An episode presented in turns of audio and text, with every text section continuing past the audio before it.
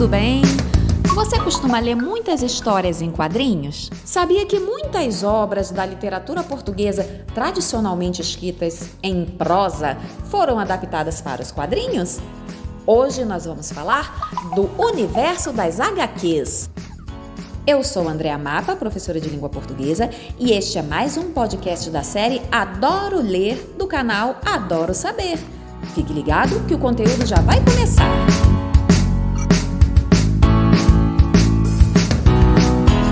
O universo das HQs. As histórias em quadrinhos, ou simplesmente HQs, são um gênero textual cada vez mais lido e respeitado no mundo todo. Mas nem sempre foi assim. Quando surgiram, no final do século XIX, infelizmente não obtiveram muito prestígio entre os estudiosos e foram relegados a um patamar inferior no universo das artes e da tipologia textual. O sucesso de público que esse tipo de narrativa alcançou, entretanto, foi bastante significativo desde o começo. O primeiro registro de texto em formato de HQ que se tem notícia surgiu em 1895 em uma revista dos Estados Unidos. A tirinha Yellow Kid interpretada por Richard Outcoat, narrava as aventuras de um garoto em quadrinhos sequenciais com balões para acomodar o texto e a fala dos personagens.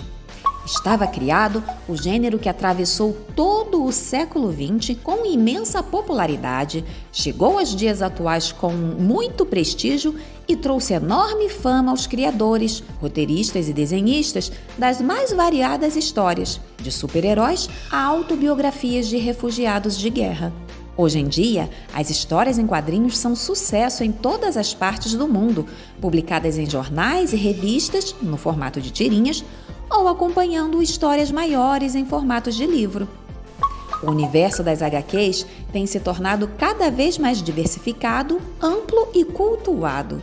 A vocação natural desse gênero em combinar com aparente facilidade imagens sequenciais e um texto escrito é um dos motivos da aceitação cada vez maior das HQs pelo público.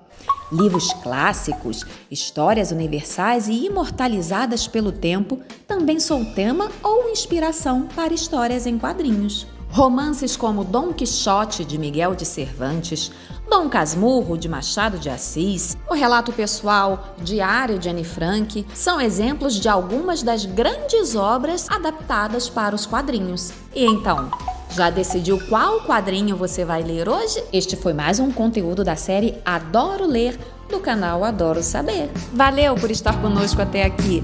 Ah, e não deixe de ouvir os próximos episódios dessa série e de nos seguir também em nossas redes sociais, no Facebook, YouTube, Instagram e tudo mais. Até mais, até a próxima.